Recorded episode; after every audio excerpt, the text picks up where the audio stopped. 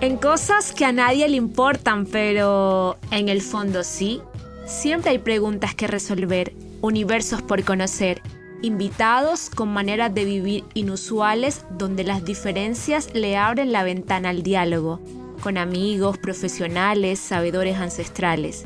Es un espacio de cháchara con aquello que nos jode, nos mortifica, nos confrontan, nos importan o simplemente nos hacen sonreír.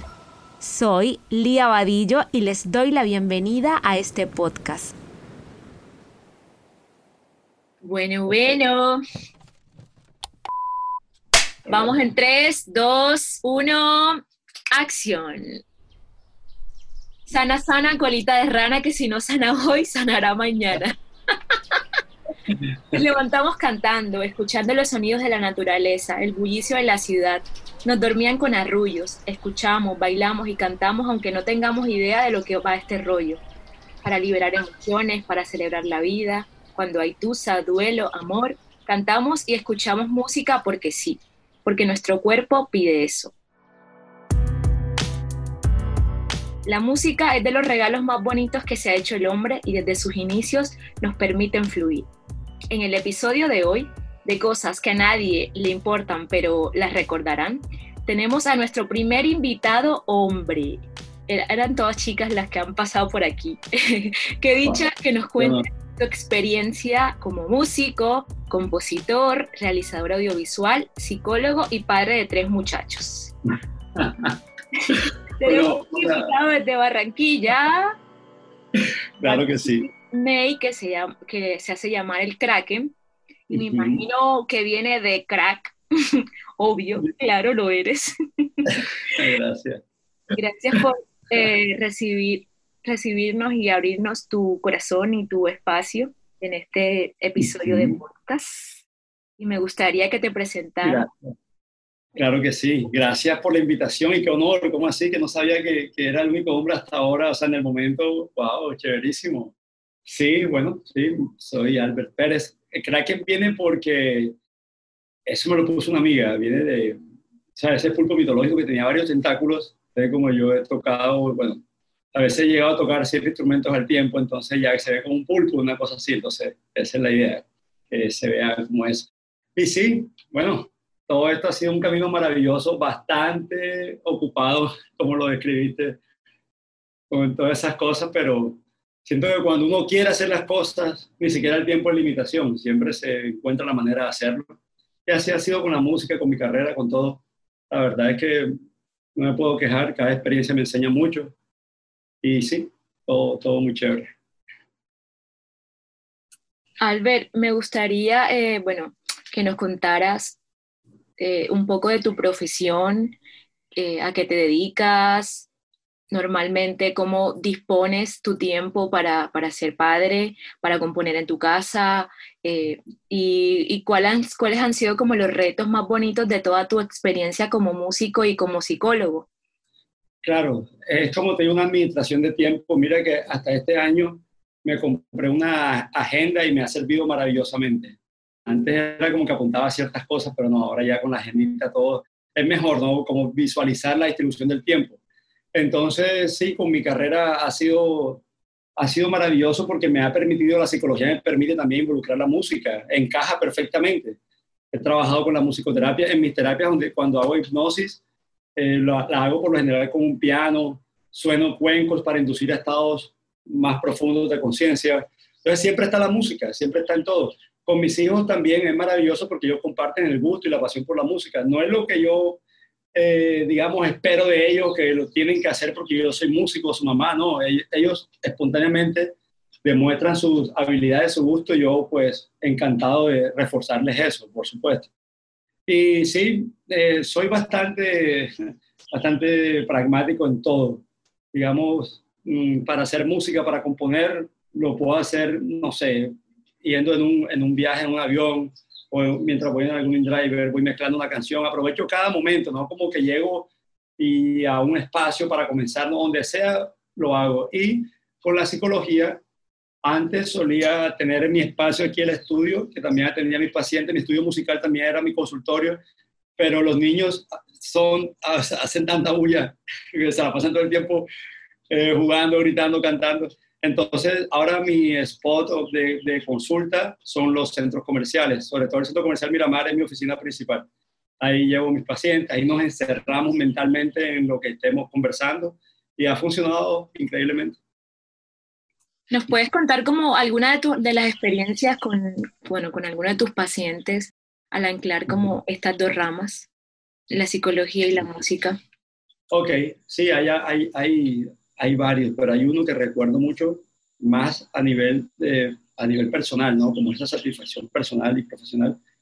Fue con una paciente que tenía fibromialgia en un estado bastante avanzado. ¿Sabes? Fibromialgia, te cuento, son como unas bolas que salen en el cuerpo, que generan un dolor profundo y viene producido por lo general por estrés, por cualquier tipo de, tensión que la persona perciba en su vida.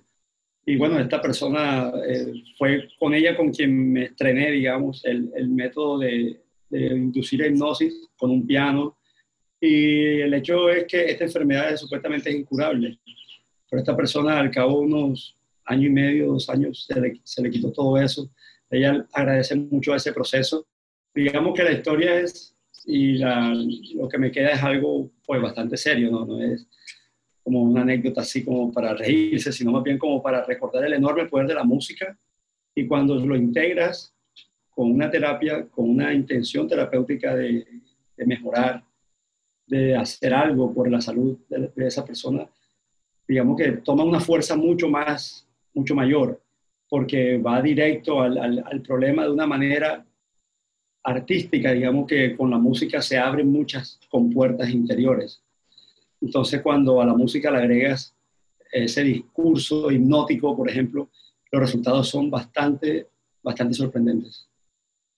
Bueno, hagamos como una, un desglose de las dos palabras que has usado, música e hipnosis. Me gustaría saber, para ti, Albert, ¿qué es la música y qué es la hipnosis? Hipnosis. Ay, pues madre, me embolate.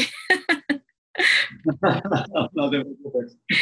Claro que sí. Bueno, la música para mí es un, creo que tú lo decías al comienzo, como un obsequio de Dios. Es algo que nace desde y por la naturaleza. No es algo que, digamos, se fabrica. Digamos que la sociedad tiende a categorizar que los músicos son esto y los, las personas, los matemáticos son otros. Todos somos músicos, todos somos de alguna manera artistas, todos contenemos la música dentro. Y la hipnosis, digamos que es, sí es una técnica, pero a ver, también es natural, es muy natural. Digamos que hablar, conversar en un estado hipnótico es simplemente propiciar un ambiente en el que se logre una mayor profundidad del discurso, en el que los mensajes lleguen más claros, en que la persona logre evocar con mucha más claridad algún recuerdo de su pasado, algún, ¿me entiendes? Eh, se accede al, al, al, consciente y a, ciertos, y, a cierto, y a ciertas pinceladas del inconsciente de una manera más fluida que hablando en estado consciente. Entonces digamos que la, la hipnosis es una, es una técnica y la música un obsequio divino. Qué maravilla, Albert. de verdad. Eh, cuando recurren los pacientes a tu consultorio, o sea, ellos normalmente piden eh, la hipnosis como un tratamiento o como una técnica, o tú eh, los, como lo llevas hacia eso.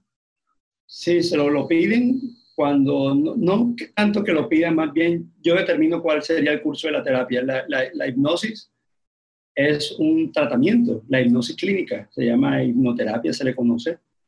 Y yo de, depende de cuál es el problema que estamos tratando de abordar. Ok, por lo general hay pacientes que tengo que piden de pronto una resolución mucho más inmediata de, de sus problemas porque en su realidad, en su cotidianidad, les está representando algún tipo de limitación y necesitamos trabajar inmediatamente con, con, lo que esté ocurriendo. Entonces, cuando es así, recurro a la psicoterapia.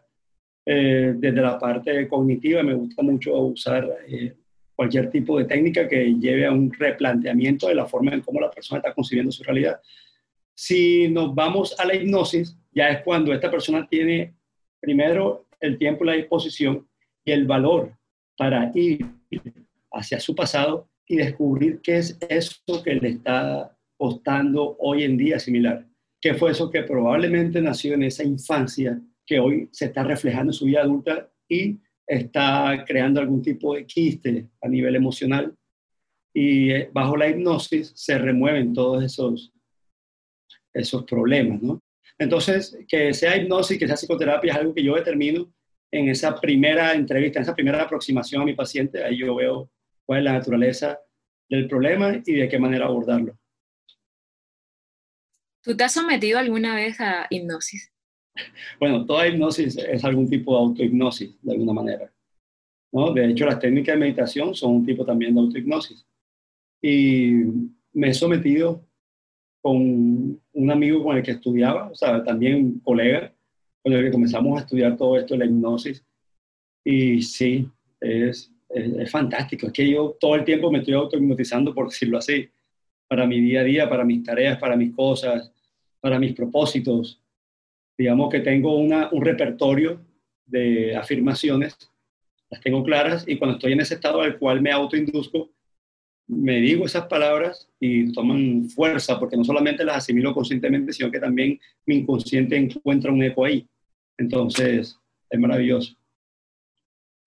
Bueno, en tus redes sociales hace poco estuviste como llamando a la gente como al, a que se interesara, que realmente fue como la, el producto de, de, una obra, de una obra musical, y me parecía interesante cómo a través de la expectativa, de poner cositas sobre qué era tu certificado, también me creó a mi curiosidad. Entonces me gustaría que nos contaras un poco de, de qué viene, de, de, qué es lo que planeaste y cómo se ejecutó y cómo lo recibió la gente. Claro, mira, esto, esta canción que yo lancé es, un bebé, o sea, para mí es, yo la hice en el 2015. Ah, te iba a decir algo, como un paréntesis ahorita por ahí alguno de mis tres loquitos va ellos todo el tiempo se me meten aquí al estudio, entonces, para que por favor comprensión con eso. bueno, eh, esta canción yo la hice en el 2015, unos dos meses antes que naciera Luna, yo estaba allá en Las Vegas, estaba, eh, sí, viviendo allá en ese tiempo, y me acuerdo que mi mamá me compró un piano en un yard sale de 10 dólares. Yo lo cogí y dije, bueno, no sé, quiero componer algo, quiero hacer algo y salió esta canción, pero de una manera tan fluida que era como, como si siempre hubiese estado ahí. Y bueno, y bueno ya llegó a mira, yo, los invoco, es impresionante. Entonces, bueno, eh, esta canción... Hola, Dan, hola. Hola. Hola. Este es Adán con tu slime, tu slime. Ok, entonces yo hice esta canción y la canción salió con, en, en mi mente con un personaje y todo que era una persona que pasaba por una sesión hipnótica que perdía el control y, pasaba lo que pasó en el video, que bueno, yo ahora te hablo de eso. En fin, la tuve ahí guardada. Cuando estuve viviendo en Nueva York, una vez estaba tocando en el metro y se acerca una chica, toda de negro, toda bajita, se queda viéndome, se queda, de repente entra y se pone a tocar, yo estaba tocando con Lini, los, los. Y en algún momento esta chica entra y baila, se quita como unas cosas que tenía encima y se pone a bailar se personaliza, luego vuelve y se coloca la ropa y se mantiene en la esquina. Y yo me quedo viendo a Lina y le digo, esta es la chica perfecta para Ilicelina, para el biohipnosis. Yo, sí, o sea, ella es perfecta, perfecta le di, la abordé, le dije, mira, mucho gusto, tal. Bueno, le hablé en inglés porque pensé que ella era de allá. Me dijo, no, si yo soy barranquillero. yo, ¿cómo así? Yo también, bacano. Ya hicimos clic ahí, chéverísimo. Le comenté la idea del video. Me dijo, yo nunca he actuado. Yo soy bailarina contemporánea, pero yo nunca he actuado. Entonces, no sé cómo sea, pero si tú me guías, yo le digo, claro que sí, que yo soy súper orgánico con todas mis producciones, vamos para adelante.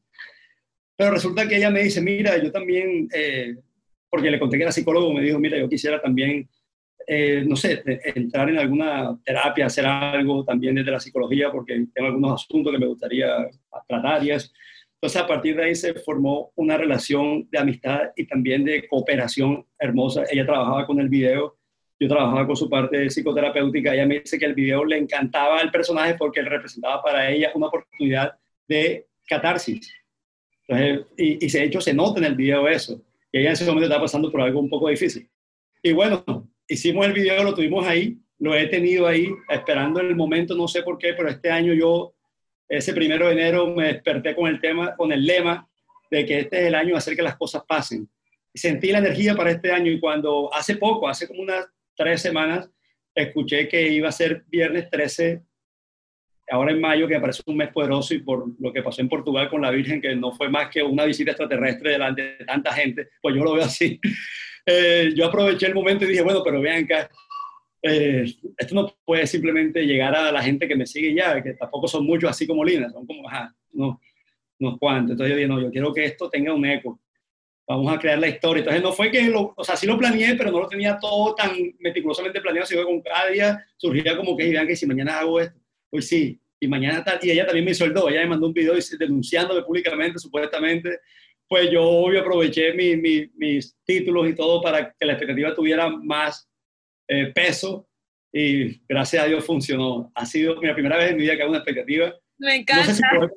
No sé si, me van a creer, pero el hecho fue que se creyeron y fue maravilloso. Que necesito un sacerdote y yo, ¿quién es este hombre?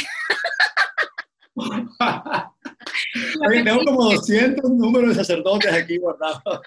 Yo que te dije que yo conozco una medium que te pueda ayudar. Ah, sí. No, mira, y no te cuento, yo, mira, yo recibí unos mensajes, una, una locura, pero también agradezco mucho a la gente por preocuparse. Y yo sí tenía algo muy claro, y yo se lo decía a la persona como para no preocuparla, yo le decía, mira, así como un pensamiento positivo es infinitamente más fuerte que un negativo, si usamos la ley de la correspondencia, Dios es infinitamente más fuerte que el demonio. Así que no hay que temer, porque eh, toda esta, yo, digamos, nunca he visto nada de eso, ni quiero ver, soy súper, digamos, perdóname el término, súper cagado con eso, pero eh, no, no, o sea, no, no me atreví. Yo lo que decía era como que cuando una, la mente se, se abre el miedo, abre las puertas a que todas esas entidades se manifiesten. Entonces, cuando uno se mantiene firme en la convicción de que uno es un hombre de Dios, un hombre de luz, que no tiene que estar pendiente de esas cosas ni, ni con esos temores, no pasa nada. Y ese fue mi, mi blindaje. Pues yo le decía a la gente que también hiciera lo mismo. Pero vamos a contar a la gente que no ha visto tus historias cómo fue la creación de esa expectativa de tu nuevo... Claro, de tu claro, claro que sí. Lo dije, mira, eh, es hora de hablar, me acuerdo que esa fue mi primera historia, es hora de hablar. Ya tengo un peso de, una, de algo que me ocurrió y ya tengo que contarlo al mundo porque ya se me está manifestando en mis sueños y ya no me deja en paz. Y todo el mundo como, hey, ¿qué pasó? ¿Qué fue? Y después dije, específicamente se trata de una sesión de hipnosis que hice en 2018 en la ciudad de Nueva York a una paciente y esta sesión se salió totalmente de control y me mostró un mundo más allá del que conozco habitualmente. Hasta ahí la dejé.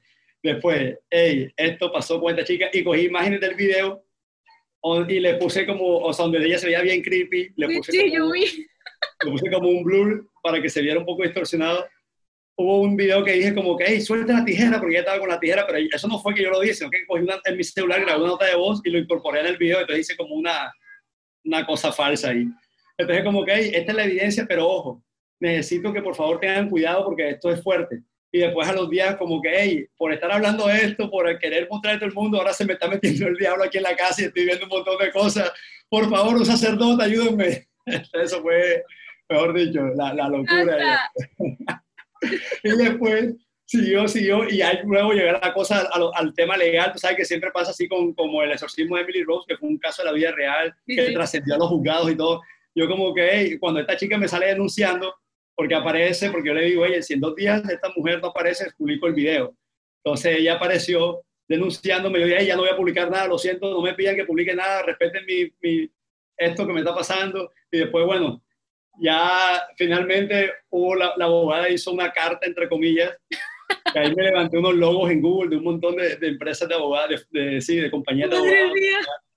Sí, y una firma digital falsa y me, me, busqué una carta sobre un modelo de, de demanda penal. Entonces, entonces, bueno, ahí hice una redacción y la gente se la creyó. Y bueno, ya después era como que, hey, ya tengo autorización para subir el video, pero ojo, ojo, blíndense en Dios, no dejen que esto lo... Hey, María, si tuviera los mensajes, eso era una locura. Y yo después yo les decía, hey, no, en serio, cálmense. O sea, eso, no. ¿Qué ¿Ah? te decía la gente? Mira, yo te podría leer, pero no, no. Era como, mira, yo, voy a, yo sé que voy a ser capaz de ver ese video. Ya voy a ir este fin de semana a la casa de mi mamá y nos vamos a reunir todo con mis hermanos y vamos a tener los rosarios en la mano. Y yo, hey, espérate, no, no. O sea, sí, pero no es para tanto. Yo le decía, no, te lo juro que no es para tanto, créeme, confía en mí, no es para tanto. O sea, me tocó hacerlo porque se estaba poniendo como un poquito heavy, entonces yo dije, no. Pero mira, te digo que todo el mundo quedó luego gratamente sorprendido Pues porque el trabajo también es de hecho una transformación. A la chica se le mete lo que es, pero es un thriller, ¿no? Una historia de, de terror y que, bueno, es válido. O sea, no fue como crear algo para contar otra cosa, ¿no? Es que el trabajo, la producción que hice audiovisual tiene totalmente que ver con las historias. O sea, viene de allá.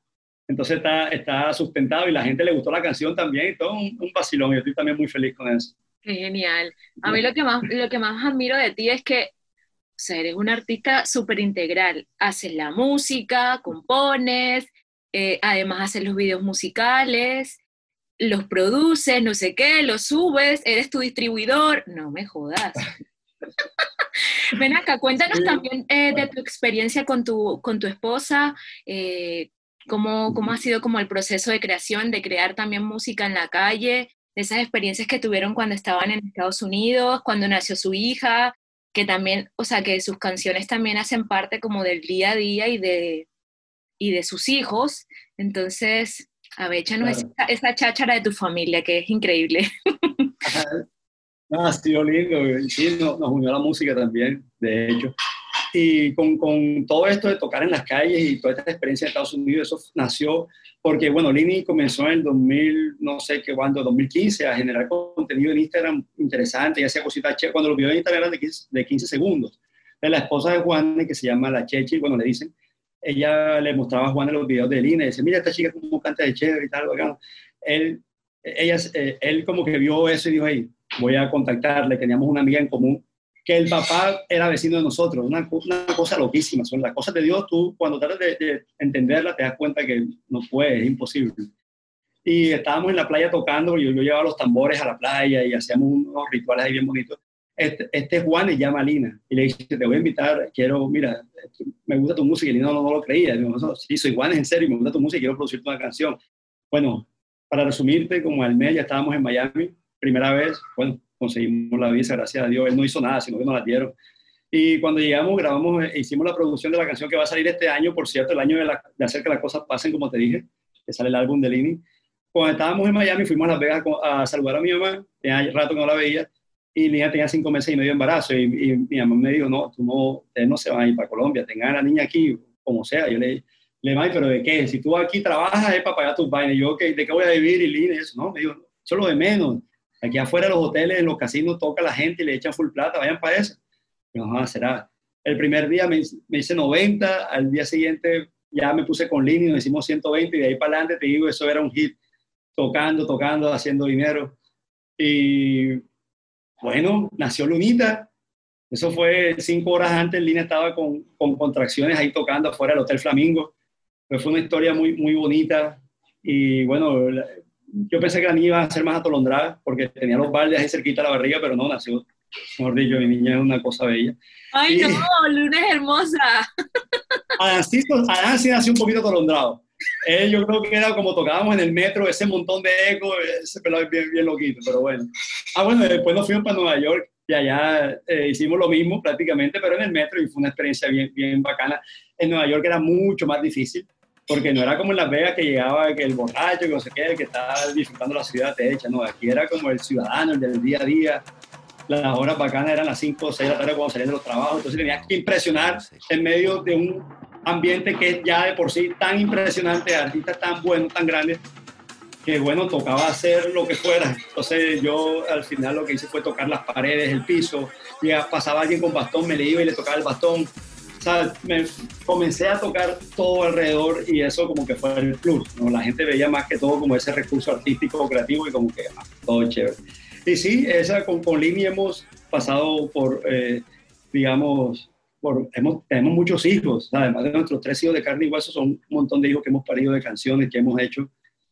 Y bueno, hasta diciembre del año pasado fue que comencé con la iniciativa de hacer algo con mi música, con mi sonido, con mis composiciones. Y esta es mi segunda canción, la otra la lancé el 1 de diciembre en el muelle de Puerto Colombia, pero que está flotando. Eso también fue un video bien, bien bacano. Y ya de ahí para adelante lo que viene es música y también con Lini vienen cosas realmente increíbles. Mira, ¿a ti qué te inspira? A mí me inspira la vida, estar vivo, estar aquí. Este planeta a mí me parece una cosa maravillosa, el, el milagro de existir. Esto es, o sea, no te puedo decir que me inspira algo, me inspira todo todos mis hijos, mi música, el sol, la luna, todo alrededor, todo esto es tan hermoso, vivir es algo tan bello que mientras estoy aquí trato de, hacerlo lo mejor posible. Una canción que, que, diga, esta soy yo, una canción que, que te marca o que te ha marcado la vida. Bueno, es una canción para que veas tú reciente del Canca, que se llama Qué bello es vivir. Y esa me la, me la enseñó Lini, de hecho. Y la canción, eh, bueno, describe mucho lo que, lo que yo considero mi estilo de vida. La fascinación por lo simple, por, la, por, lo, que, por lo que sea que está allá afuera, por lo que está aquí o por todo. Esa canción también te la recomiendo, de hecho, y a los que están escuchando. Qué bello es vivir del Canca. Maravillosa. Mira, ¿cuáles han sido como esos limitantes, obstáculos que te han marcado en tu proceso y de qué manera han sido un empuje para tu carrera? Eh, bueno, siento que en algún momento hubo algún tipo de, desunión familiar que me confrontaba mucho porque lo que yo trato siempre, tanto con mis pacientes como con mi filosofía de vida, que siempre trato de, compartir ¿no? en mis redes. Y eso es precisamente esa fórmula que, por cierto, una fórmula química de que te lleva a que estés casi que en la obligación de estar en armonía con todas las personas desde que te levantas de tu cama y te encuentras a alguien en tu casa, hasta el barrio, hasta todo, o sea, hay que procurar siempre estar en armonía. Y había una cierta desunión familiar, que a veces cuando pensaba en eso, me iba para eso, era como, hay algo ahí que me, me, me, traba, ¿cierto? Me tenía ahí. Y, pero no, gracias a Dios, y, y precisamente cuando ya entendí que yo tenía que, era mi parte la que tenía que hacer, independientemente, con eso uno piensa, no, es que esa persona está ya encerrada en su, en su mundo, en su, en su postura, uno tiene que tratar de llegar por, porque uno también merece esa paz. Entonces, eh, principalmente por eso, ¿no? Entonces comenzaron a pasar transformaciones muy bellas y gracias a Dios hasta hoy todo ha sido bien hermoso, pero en su momento, digamos que tener para mí ese gran obstáculo de no tener esa armonía en mi familia, de verla, en todos, todos así bien. Nosotros somos muy unidos, pero en un momento estábamos muy segregados ahora estamos otra vez unidos y es maravilloso. Y en su momento fue un obstáculo, Lía, porque se metía con mis propias convicciones y con mi abordaje terapéutico, con mi filosofía, con muchas cosas. Pues sí, fue un obstáculo en ese momento. Bueno, ¿crees como que la música es, es como un espacio o un medio para sanar? Definitivamente, sí, de por sí la música es una herramienta sanadora per se, es su naturaleza, sanar, transformar. Mira que tú puedes estar en algún momento con algún tipo de, malestar emocional y independiente de tu sensibilidad, del tamaño de tu sensibilidad, alguien te toca algún violín o una niña canta algo bonito y tú te estremeces o por lo menos volteas a ver, como que te saca un momento de eso. Ahora imagínate que le agregues un bus a esa música, ¿ok?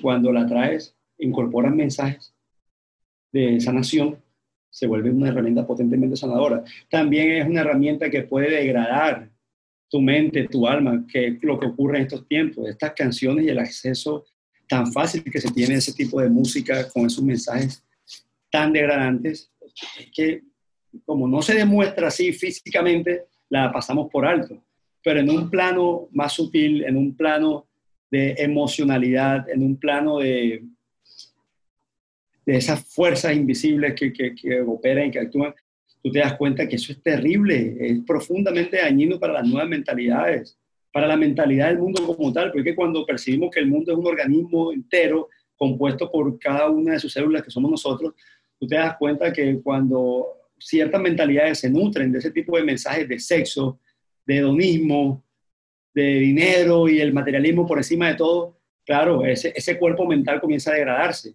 Y es cuando comienzas luego tú a digerir todo eso a manera de ansiedad, ataques de pánico, insomnio, un montón de desregulaciones emocionales que ocurren luego de que tú abres tu mundo a ese tipo de, de, contenidos. Entonces la música, así como puede ser muy sanadora, puede ser también muy degradante es una herramienta, como un cuchillo. En las manos de un panadero hace postres y maravillas, en las manos de un ladrón o de un asesino puede causar desastres. La música hay que saberla también usar. Un regalo de Dios, pero en el mejor de los casos merece ser eh, interpretada y, dada por personas con, buenas intenciones. Bueno, qué bonita manera también de, de tú entregarle al mundo lo que te ha dado a ti, me parece. ¿Qué, le, ¿Qué le quieres decir como a nuestros, nuestros oyentes para finalizar este podcast, esta cápsula cortita, que ojalá tuviéramos más tiempo, pero, pero cortita y sustanciosa? qué chévere. Mira, lo que lo más importante que yo pudiera decirles es que traten de seguir lo que siempre se ha insinuado en ustedes y que lo hace por medio de eso que llaman talento. El talento no es más que la, tendencia natural que tienes para hacer algo que te gusta cuando lo haces, que se te hace fácil hacerlo. A eso viste el mundo. Sigue el talento, sigue eso. El árbol de mango da mango y va a seguir dando mango, porque él está determinado por su naturaleza, pero si el árbol del mango tuviera la oportunidad de decidir, dijera, mira, sabes que yo mejor voy a dar limones porque eso es lo que da. No, sería antinatural, confrontaría completamente con su naturaleza, iría en contra del propósito por el cual está aquí, y está aquí es para parir mangos. Una de las cosas por las cuales a mí se me hace tan fácil, no que sea tan fácil, pero por lo cual de alguna manera encuentro la posibilidad de hacerlo y hacer todo ese montón de cosas, como tú decías al comienzo, de, de ser papá, de ser artista, de ser psicólogo, de ser un montón de cosas, porque amo lo que hago, porque siento que es mi talento. Al hacer lo que amo, ya no representa para mí ningún tipo de dificultad, más que la organización del tiempo, ese tipo de cosas que uno simplemente las maneja o las aprende a manejar. Pero cuando haces lo que amas, estás fluyendo con el propósito por el cual Dios te creó estás fluyendo con, con el por qué estás tú aquí en este mundo. Yo como músico, como artista, yo a través de la música y el arte, mi deber es mejorar este mundo de alguna manera. Que cuando yo muera, por lo menos quedó mejor que cuando yo vine.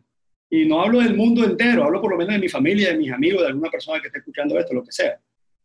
Entonces, eh, pienso que es eso, dejar el mundo mejor que como lo encontraste. Un matemático lo hará desde su matemática, porque su talento brillante para los números por ejemplo, ese no es el mío, en lo absoluto. Yo para dibujar, por ejemplo, yo lo máximo que puedo hacer es una carita feliz. Entonces, ¿yo cómo voy a querer tratar de, de, hacer algo con eso si eso no es, no es mi naturaleza? Entonces, en el momento en que descubres tu talento, que es la primera parte, luego la segunda es cómo con tu talento mejoras el mundo, cómo aportas, cómo entregas, cómo das. No estoy diciendo que tengas que regalar tu trabajo, tu, talento, tu, talento y tu arte, no, tú puedes también obviamente tener esa parte donde generas dinero y remuneras tu trabajo, pero también tener la forma más humana de cómo agradecer, cómo agradecer a la vida, tener esa virtud de un talento o tener la oportunidad de reconocerlo y cómo él transformar, de alguna manera, transformar, como la oración de San Francisco de Asís, donde esté la tristeza yo pongo la alegría, entonces, donde esté alguien eh, aburrido y triste con la vida, yo le pongo un tambor y lo alegro y vamos a cantar y vamos, no sé, por lo menos ese momentico te olvidaste de esos problemas y fuiste feliz. Así cada quien lo puede hacer a su manera y de su talento. Y ese es mi mayor consejo, encontrar su talento y luego poner mejorar el mundo. Ay, qué maravilla. Albert, te agradezco por, por abrir tu corazón, por estar en este espacio de sanación que creo que es un espacio de sanación. Eh, y de encontrarnos y de encontrar como en la vida otras posibilidades y escuchar las historias de la gente para que también nos inspiren. Y te agradezco un montón por, por todo lo que nos cuentas, por darle al mundo eso que sabes hacer. Y nada, muchas gracias. Gracias, a ti, verdad me siento fascinado de haber sido tu primer hombre en este espacio. venga, venga, un abrazo. Agur, chao, qué ricasco. chao, chao. Que estés muy bien. Chao. Chao.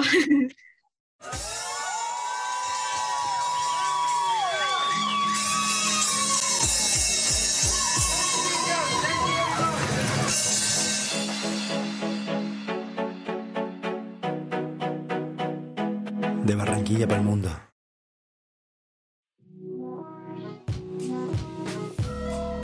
Esto es un proyecto hecho con amigos, una producción de Juana Films, dirección creativa Lía Vadillo, productora de contenidos María Argumedo, edición y mezcla de sonido Víctor Peñaranda, Diseño de música, Pablo Martínez.